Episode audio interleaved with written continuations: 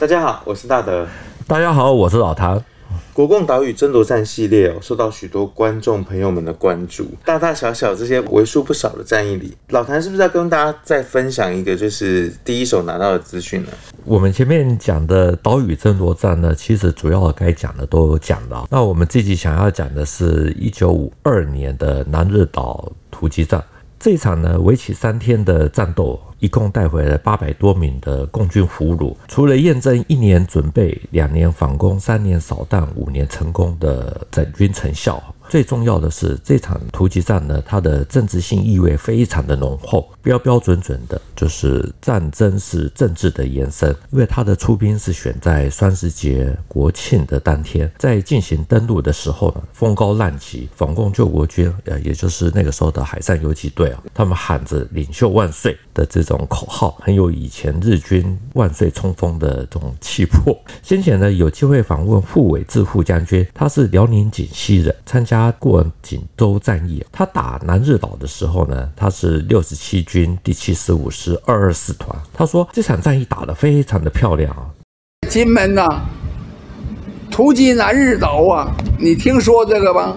南日岛我当排长啊，这个南日岛我们打胜仗，我们的训练呐到了顶点。当时我们要求的标准，手榴弹五十公尺及格，每一个单位啊都有。训练这个特别投入都七十公尺以上，我当排长，打大车轮打八十个，我全营排长倒数第一名。这个部队训练到这种程度，所以上战场百战百胜。到最后跟那个俘虏聊天，我说你们怎么搞的？你们那个装备也不比我们差呀？他说：哎呀，你们太厉害了。他说手伸出来，啪，手打一个洞；头伸出来。头打一个洞，他说根本我们跟你们一接触，没办法，非非投降不可。哎，在我的当兵生涯里面，我在部校待了半年啊，是，那这不是自吹自擂哦。一般丢三十公尺，我们就是六十分，可是我呢，基本上都还是可以丢到五十公尺以上满百。但是如果丢七十公尺哦，这其实除了力量之外，因为我们丢就会知道说，其实技巧性是非常重要的。是，是有一位七十五师二二五团的王忠。哦，王伯伯，他在接受我们访问的时候，他自己也说，他在南日岛哦，因为他是民事官，所以他在南日岛就地登记了四十多名的俘虏。但是俘虏讲我们的部队太厉害了，他那个俘虏跟我们讲，他说你们主要枪法准，手榴弹啊，能丢个二十公尺的人就就不错了。那有些的士兵啊，我们在金门天天训练。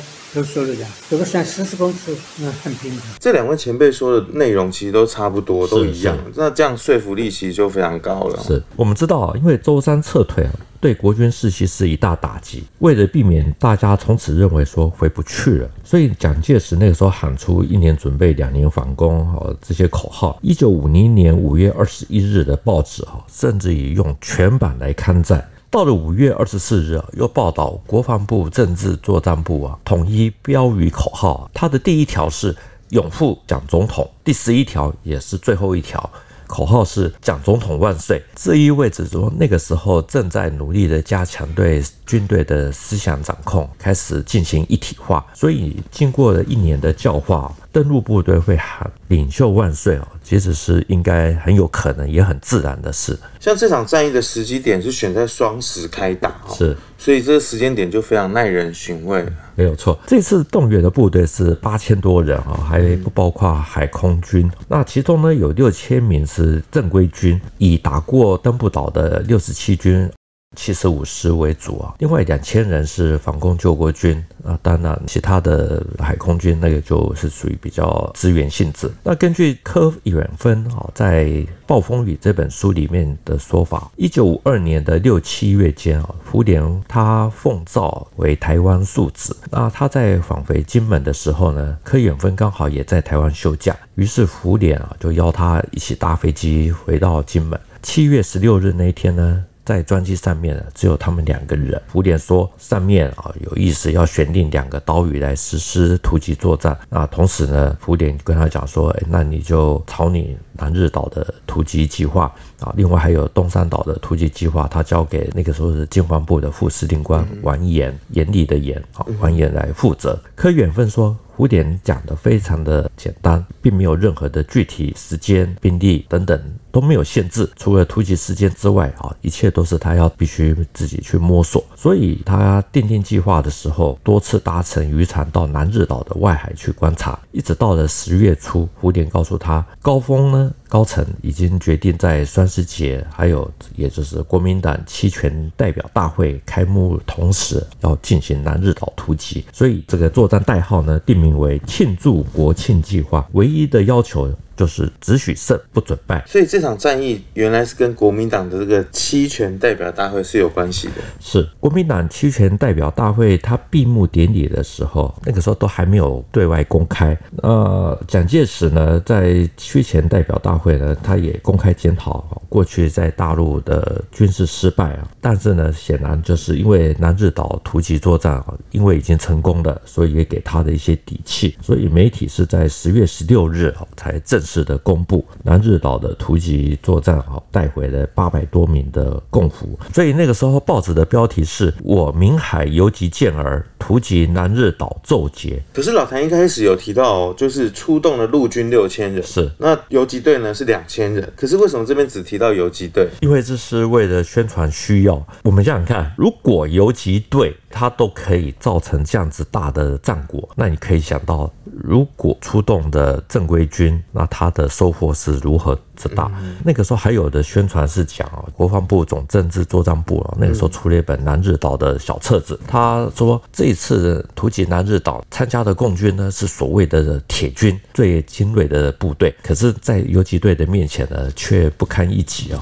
所以这种暗示性更强。所以我们在看那个时候的报纸呢，从十月十六日第一次出现图吉南日岛带回了八百名的共俘之外，之后所有的报道呢，也都几乎都只有提游击队、正规军第六十七军第七十五师啊，在媒体啊几乎都看不到。所以这样子，我们从后来回头去看，就会变成说这个宣传的意味非常浓厚。没有错。另外呢，我们也要说明一下哈，这里的游击队呢，其实是反共救国军哈，因为在舟山撤退之后呢。部分的游击队呢撤到了台湾啊，那也有部分南撤到大陈岛、马祖，甚至于到了金门岛啊。福田呢那个时候他也兼游击队的司令啊。那这些游击部队呢主要是美元啊，所以呃这场南日岛突击作战啊，除了有台湾内部必须要为政治服务之外，那也有美国西方公司的因素，因为你要出人才能够换取武器、换取援助，所以呢强调这个是游击队立下的战功啊，多多少少。也是有向美国西方公司要价的这种味道。柯远芬在他的《暴风雨》这本书里面也提到，韩战在一九五零年六月二十五日爆发，联军统帅麦克阿瑟他认为说，联军应该趁此机会啊渡过鸭绿江啊，直捣东北，并且援助国军反攻大陆。可是呢，美国的执政当局因为有顾虑，所以麦克阿瑟因此去职。可是呢，美国还在为这个战略在做争辩的时候，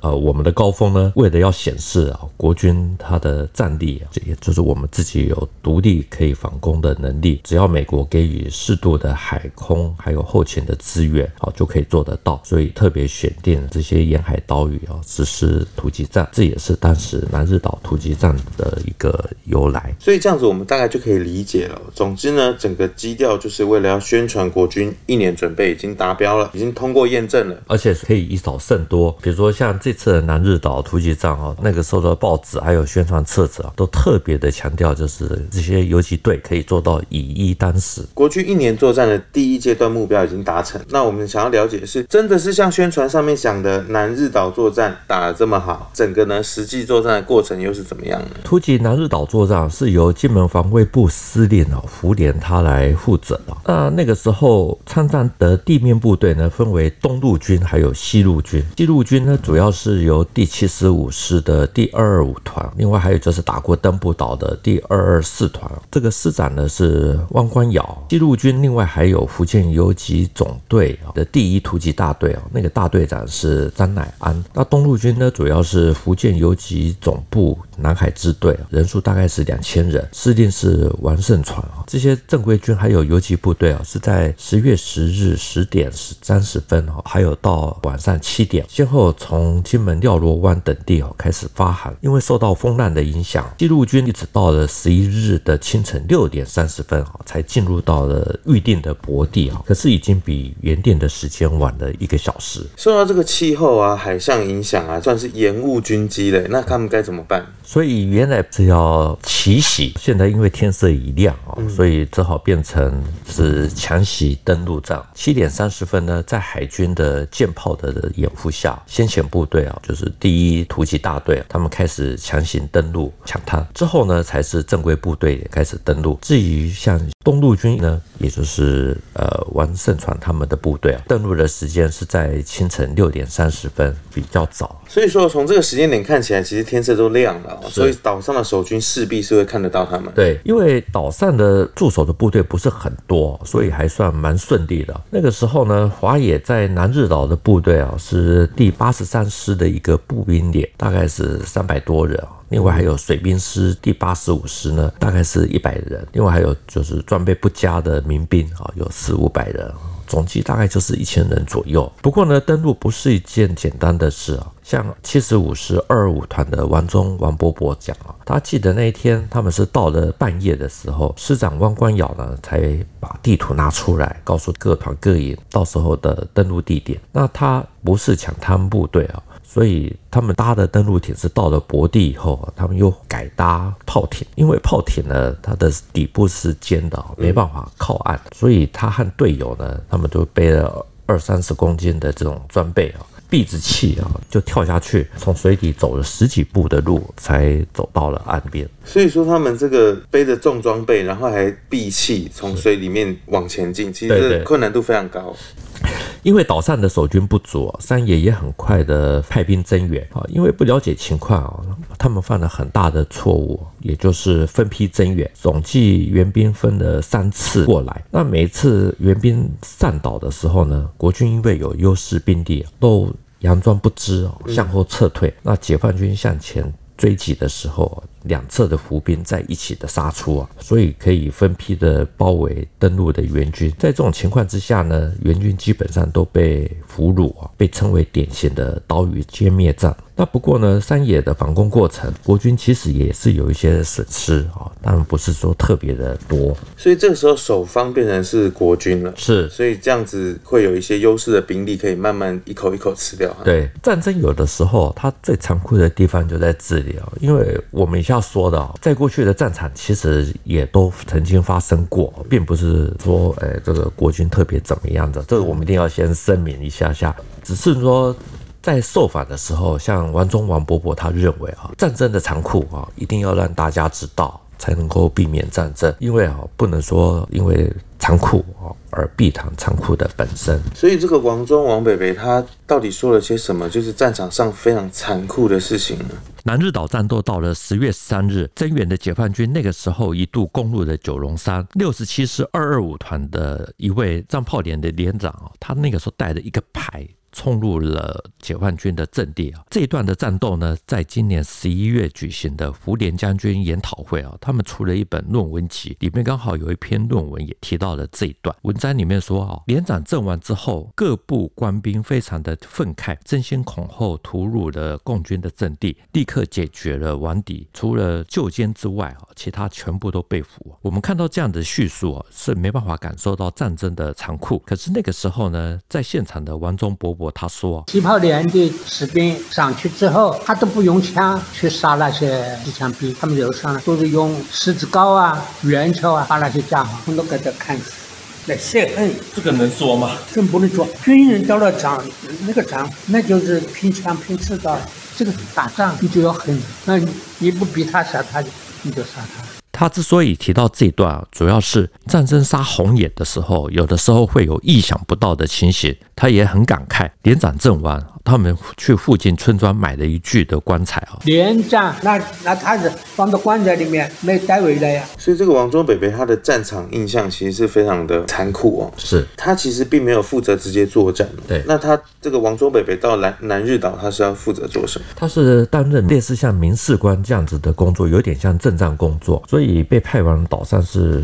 负责了解民情，拜访民家，同时呢，团长也要他去找民夫来搬运。那他因为有大陆的撤退经验，因为他后来是跟着十二兵团过来了，所以他知道这批人可能到最后都会被带走，因此特别的先跟团长说，要我找人可以，可是到时候我们要走的时候，这些人不要带走。随后呢，他又被派去处理共军的俘虏问题，人数大概有三十多人，因为保皇官呢之前。问就是抓到了一批的俘虏，三十多人。那他们问话问了很久，都没有人回答啊。王忠说他去了之后呢，立刻走到这些俘虏群里面啊，找了一个年轻的士兵啊，带他到角落问说为什么大家都不开口说话，才知道说原来这个里面呢有军官在其中，所以大家都不敢说。那于是呢，他就向保防官建议，就把官兵分开，然后排队报数，每个人发号码牌，另外就是分开的审讯。那这样子呢，既不会遗漏哦，也不会重复，保皇冠从善如流。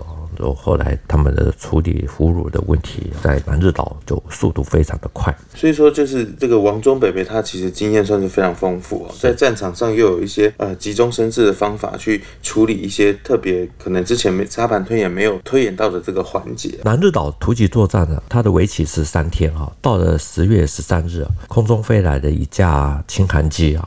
第三天应该是整个的战争就结束了。呃，到了下午两三点钟的时候啊，一架轻航机在上面盘旋，那当然就知道可能是我们司令部派人在送命令，摆了那个飞机就投了一个红布包，而且带了个小降落伞。呃，我们的指挥官王光耀少将，王光耀马上就下命令，所有的部队一个小时撤退成功。南日岛战役呢，就基本上正式的宣告结束。那他还记得啊，因为自己早来三十多名的民夫，在船只即将离岸之前呢，他发现这些民夫都还在登陆艇上面，所以他就向连长报告：“呃，连长，我说那天我对船长的请求已经他答应了，不带他们走，结果我又带他们下船，送他们到沙滩，告诉他们从右边回家。那我觉得这是一个功德，为什么？你不然三十几个家庭给你，他们都是生产力的，是不是要靠靠他吃饭的？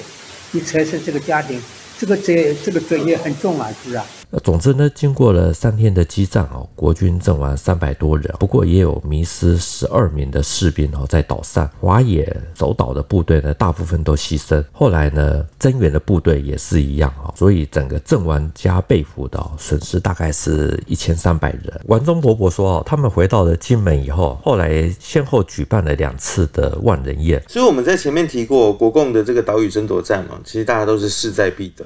虽然前面我们有交代，南日岛。突击战是一场政治作战，可看起来是很成功的，是还可以就是两次的万人大聚餐，酒水随便你喝，可以想见哦，当时的胡琏其实心情是很好的。可是呢，为什么会说这是最后的一场胜利？其实柯远芬将军说，胡琏选定南日岛与东山岛，最后选的是南日岛，原因是胡琏他在晚年的回忆录里面有说，他原本是选定东山，作战计划呈报之后被周至柔、徐培根批驳，原因是会动用到美国军援的伞兵装备，再加上呢，共军那个时候在朝鲜半岛发动的秋季反击攻势啊，国军如果趁这个时间点发动。作战的话好像不太好，不太恰当。总之，所以胡琏后来就改选为南日岛，也获得蒋介石的同意。因为南日岛突击作战带了八百多名的共俘回来，所以胡琏对于这个战果是满意的，甚至于认为这一仗我们打赢了。三天时间消灭了驻守以及逐次增援而来的敌军，总共六个营啊，所以打得干脆利落，确实显示如果时机到来，我们进军福建。原则上将是敌败我胜。胡琏甚至还讲，南日岛突击战之后呢，美国总统艾森豪在记者招待会上面啊，被记者问到这个问题啊，然后艾森豪回答：临近中国大陆的岛屿游击队啊，由这个岛到那个岛是极为普通的行动。所以这样看起来达到了这个国际上的宣传哦。对，不过我们也知道，南日岛突击战开始的时候呢，华野因为岛上的驻军少。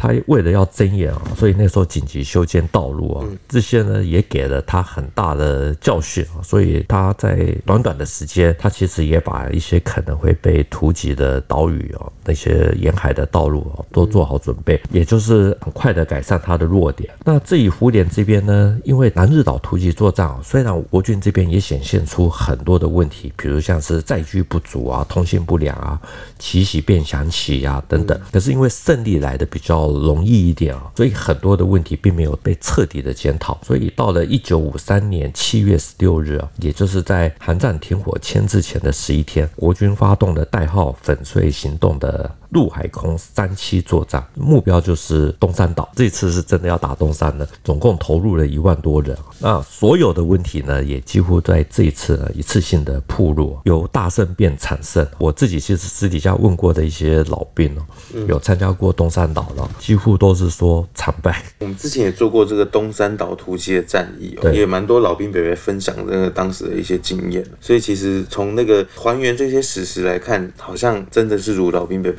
对，所以透过像这样故事，就可以知道说那次的作战成果是怎么样。这次东山岛突击战呢，蝴蝶没有等到部队完全的撤退回来，在十八日的那天晚上，他已经自请处分，因为师出无功啊，而且他还自我检讨啊，主要是犯的。